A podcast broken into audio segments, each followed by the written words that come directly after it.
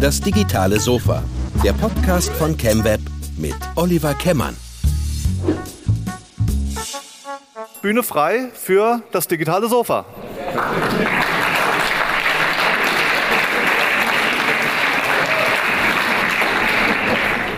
Randolph Stich, du begleitest den, den, den IT-Club schon wirklich viele Jahre.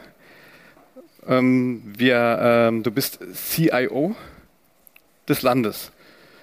Richtig? Genau. Was ist, ein, was ist, CIO? Erklär das ja, gut, wir, wir, nennen das eigentlich ungern CIO, weil wir ja. gesagt haben, wir wollen da doch eigentlich eher die klassischen deutschen Begriffe beibehalten, weil es einfach passender auch ist für eine Landesregierung, ist eigentlich der IT-Beauftragte. Wir haben ja äh, bei uns eine schöne Zweiteilung. Heike Raab war vorher IT-Beauftragte. Als ich jetzt nachgefolgt bin, ist Heike Raab ja in die Staatskanzlei gegangen, ist da jetzt Gesamtdigitalisierungsbeauftragte. Was heißt, wir haben da eine Aufgabentrennung. Heike Raab macht eben das ganze Übergreifende, die Digitalisierung über die ganze Landesregierung, die eben schaut, dass eben das Land digital wird in allen Bereichen. Und ich als IT-Beauftragter bin eben für die harte Infrastruktur zuständig. Das heißt, derjenige, der dafür sorgt, dass eben das Land eine gute, eine sichere, eine schnelle Infrastruktur hat und als Sahnetupfelchen noch obendrauf eben äh, als tolle Aufgabe den Breitbandausbau in Rheinland-Pfalz. Das heißt, eine Aufgabe für die Fläche, äh, indem wir im Innenministerium sicherstellen, dass dann auch bis Ende des Jahres 2020 überall in Rheinland-Pfalz dann auch schnelles Internet liegt. Von daher wirklich ein schönes Feld. Das ist ein schönes Feld, ja, genau. Ja, ähm, wie gesagt, Heike Rapp, Staatskanzlei ist ja quasi äh, auch Schirmherrin, die heute jetzt äh, leider nicht da sein kann, weil sie auf einem Termin in Berlin ist. Ähm, die natürlich auch die Aufgabe hat, solche Veranstaltungen wie heute diese hier mhm. zu fördern. Und da seid ihr super gespannt, finde ich. Ähm, was, äh, du bist aber auch zuständig für den Bereich Cybercrime genau. im Land. Ja? Ähm, was, ist so, was ist so deine eindringlichste eigene Erfahrung mit dem Thema Cybercrime gewesen? Sagen, sagen wir es mal so, ich kann Gott sei Dank sagen, ich habe bisher selbst noch Glück gehabt. Ja. Ich habe ja jetzt schon seit rund 20 Jahren äh, Sicherheit oder insgesamt IT im Bereich der Landesverwaltung gemacht, zehn Jahre lang übergreifend im Justizbereich, da Zuständigkeit für 7000 Arbeitsplätze, dann irgendwann ähm, zuständiger Abteilungsleiter in der IC-Zentralstelle, die ja eine übergreifende Kompetenz overall hat. Und wir haben eigentlich schon damals, als ich noch als Arbeitsebene, als Referatsleiter das Ganze gemacht habe, haben wir uns immer gesagt, wir wollen ähm, sicherstellen und wir müssen sicherstellen, wenn die Bürgerinnen und Bürger unserer Infrastruktur vertrauen, dass wir dann im Endeffekt auch eine sichere Infrastruktur haben, die so gehärtet ist, dass da nichts passieren kann. Das hat bisher gehalten. Wir haben viel Geld investiert, auf der einen Seite in zentrale Sicherheit, in ein absolut sicheres Rheinland-Pfalz-Netz, in das übergreifende Behördennetz mit dreistufiger Firewall, mit einem Intrusion Detection System und das Ganze, auch ganz wichtiger, Samsel hat heute Morgen ja auch vom BSI berichtet, wir haben diese Infrastruktur auch als eines der wenigen Länder überhaupt zertifizieren lassen. Das heißt, das BSI bestätigt uns, ihr habt eine gehärtete Infrastruktur und das führt schon dazu, dass wir sagen können, wir hatten Gott sei Dank noch keine großen Probleme im Land. Es gab natürlich jetzt viele Situationen, ich bin auch zuständig für den Bereich des Verfassungsschutzes, da ist heute Morgen ja auch schon berichtet worden. Da hat man eben immer wieder Partner aus der Wirtschaft, die eben dann kommen, wenn was passiert ist, die dann beraten werden von uns. Und ich glaube, uns allen ist noch gut in Erinnerung der Vorfall Anfang 2016 mit dem Verschlüsselungstrojaner im Neuss im Krankenhaus. Da waren wir natürlich alle in Alarmbereitschaft, weil wir eben nicht wussten im ersten Moment, wie wird sich dieser Trojaner verbreiten. Hat er die Fähigkeit, sich selbst über die Mailsysteme zu verbreiten? Und da haben wir natürlich im Endeffekt alle Einrichtungen hochgefahren und für einen Notfall gerüstet zu sein. Ich sage mal, das war für mich so der spannendste Moment. Kommt da bei uns was an, können wir rechtzeitig dann auch reagieren. Aber wir sind Gott sei Dank bisher noch von einem größeren Vorfall hier in Rheinland-Pfalz als Landesregierung verschont geblieben oder auch als gesamte Landesverwaltung. Okay. Ähm was wünscht ihr euch so von der, von der Wirtschaft in Rheinland-Pfalz? Was müssen die Unternehmen vielleicht ähm, noch mehr machen, um, um dafür für Sicherheit zu sorgen? Also ich glaube, ich kann da jetzt erstmal Werbung machen. Was wir immer anbieten, ist auf der einen Seite, dass die Unternehmen, gerade wenn es um das Thema Sicherheit geht, wenn es um das Thema Cybersicherheit geht, dass sie sich gerne an uns, an, an den Verfassungsschutz auch wenden können, weil die eine gute, eine kompetente Beratung machen und einfach auch mal für so Grundthemenfelder sensibilisieren. Da hat sich viel getan. Da muss man wirklich sagen, die Unternehmen in Rheinland-Pfalz haben dieses Angebot, das wir gemeinsam mit den Industrie- und Handelskammern hier unterbreiten, dann auch gerne angenommen. Aber ähm, ich glaube. Wie geht das konkret? Also kann ich einfach anrufen oder ich google? Genau, wenn, ja? wenn, wir sagen, wenn da jetzt jemand sagt, hm, ich würde mal wissen, gerne wissen, wie, wie kann ich meine Infrastruktur härten oder was gibt es da überhaupt für Bedrohungsszenarien?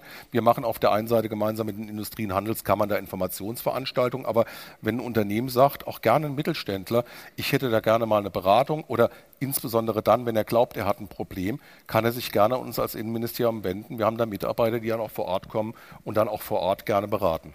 Okay. Ähm, wie würdest du das einschätzen? Wie stehen wir äh, jetzt hier in Deutschland, vielleicht nicht nur in Rheinland-Pfalz, in Deutschland im internationalen Vergleich, was das angeht? Wo im Euro europäischen Vergleich mhm. vielleicht einfacher. Was, wo stehen wir da? Was müssten wir noch tun? Insgesamt mit der Digitalisierung oder mit der Sicherheit?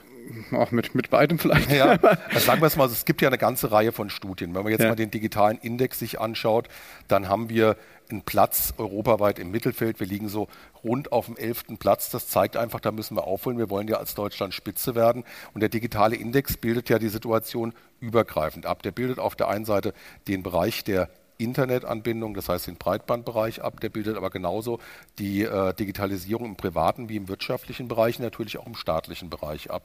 Und da ist in der Tat noch Handlungsbedarf, muss man sagen, also gerade im staatlichen Bereich und beim Internetausbau.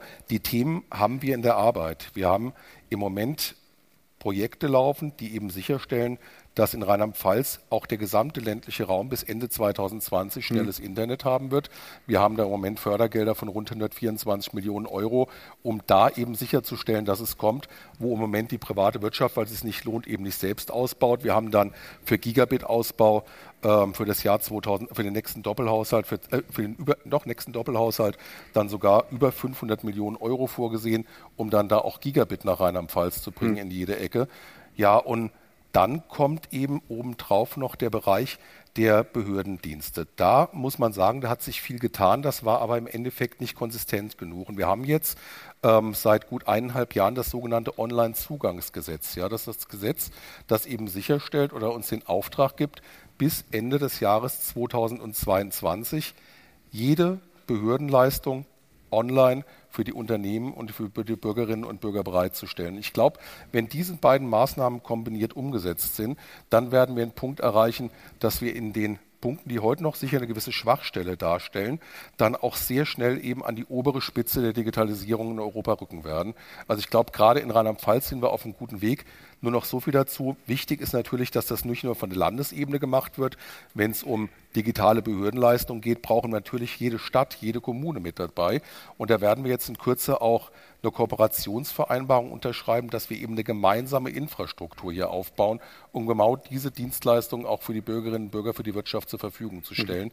Ich glaube, da hat sich viel getan. Der Weg ist aus meiner Sicht ein absolut richtiger und das wird für die Zukunft mit Sicherheit ein Erfolgsmodell werden. Mhm. Zukunft ist ein schönes Stichwort. Das war jetzt ja unser erster mhm. Mindset Digital Kongress MedCon. Ja, diesmal mit dem Spezialthema Cybersecurity. Ähm, wir wollen das ja gerne etablieren. Es soll ja auch ein bisschen Strahlkraft haben, auch über, über Rheinland-Pfalz hinaus. Ähm, aus deinem täglichen Alltag. So, was sind denn so Themen, wo müssten wir denn in Zukunft einfach auch nochmal vielleicht drauf gucken? Also ich möchte euch erstmal Danke sagen, ja, weil ähm, der ET-Club macht hier eine tolle Arbeit, dass er einfach im Endeffekt auch dieses ja, Medium nutzt, also dieses Podium auch nutzt, um einfach den Standort zu stärken. Das ist ganz, ganz wichtig. Deswegen arbeiten wir seit Jahren auch wirklich schon gut zusammen. Die Staatskanzlei sponsert hier in dem Bereich ja auch die Ausreichend Arbeit. und viel, genau, genau sehr und schön. Das ist, glaube ich, auch ein Punkt, wo man einfach sagen muss, das ist für uns mal wichtig, dass diese Arbeit auf eine breite Basis gestellt wird. Und dann müssen wir uns die Themen annehmen, die für die Zukunft wichtig sind. Ich glaube, wenn man den wirtschaftlichen Bereich anschaut, da kann sicher ein spannendes Thema sein, die Gesetzgebung gerade im europäischen Bereich. Wenn wir uns anschauen, jetzt eben die äh, europäische Datenschutzgrundverordnung, die ja einen teilweise neuen Rechtsrahmen geschaffen hat, der nicht nur für Unternehmen, sondern sogar für viele Vereine, Vereine nicht ganz einfach umzusetzen ist. Dann kommt eben E-Privacy-Richtlinie und vieles mehr, was in nächster Zeit noch spannend wird. Ich glaube, das ist für den wirtschaftlichen Bereich sicher ein Punkt, den man gut da angehen kann um einfach mal über dieses auch komplexe Regelwerk vielleicht mit guten Referenten aufzuklären.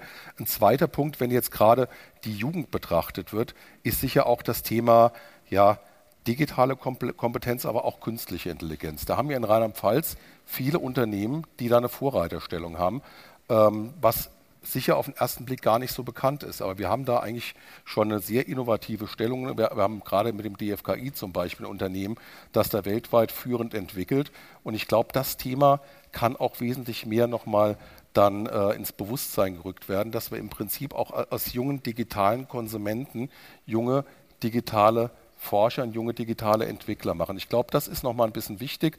Offenes Denken, digitales Denken, aber auch nicht nur Konsum, sondern dass der, der Konsum im Endeffekt auch das Interesse selbst an der Entwicklung weckt. Das wäre, glaube ich, ganz wichtig. Das ist ein wunderschönes Schlusswort. Das leitet ja quasi zum, mhm. zu unserem Thema, was wir nächstes Jahr eigentlich schon fest mhm. geplant haben, nämlich digitalen Nachwuchs beim MedCon 2019 über. Schön, dass du da warst und noch die Zeit gefunden hast, ein kleines Schlusswort mit uns sozusagen aus der politischen Perspektive. Wir hatten ja heute die, wir hatten die, die Polizei da, wir hatten die Behörden äh, da, wir hatten Unternehmen da, wir hatten Lifehacking, wir hatten eigentlich alles da. Und die Politik rundet das ab. Wie gesagt, äh, ich glaube, das ist ein schöner Schulterschluss zwischen Wirtschaft und Politik, wie wir das hier machen. Ihr unterstützt uns da, wir bringen Ideen ein. Also so kann es gerne weitergehen. Ich bedanke mich auch bei allen Zuschauern, die heute da waren und so lange vor allem ausgehalten haben. Es war echt ein langer Tag. Es war auch ein spann für uns eine spannende Zusammensetzung des Publikums. Wir hatten Studenten da, wir hatten teilweise Leute da, die äh, Senioren, also Senioren, die Senioren im IT-Bereich, Sicherheitsbereich beraten, Wirtschaftsvertreter da. Also mir hat es viel Spaß gemacht, ich hoffe den anderen auch. Und ähm, an der Stelle vielen Dank soweit und ich würde sagen, das Buffet unten ist eröffnet, die Band fängt an zu spielen. Und im Namen des IT-Clubs und aller meiner Vorstandskollegen würde ich mich gerne hier an der Stelle bedanken und hoffe, dass wir uns nächstes Jahr wiedersehen. Vielen Dank.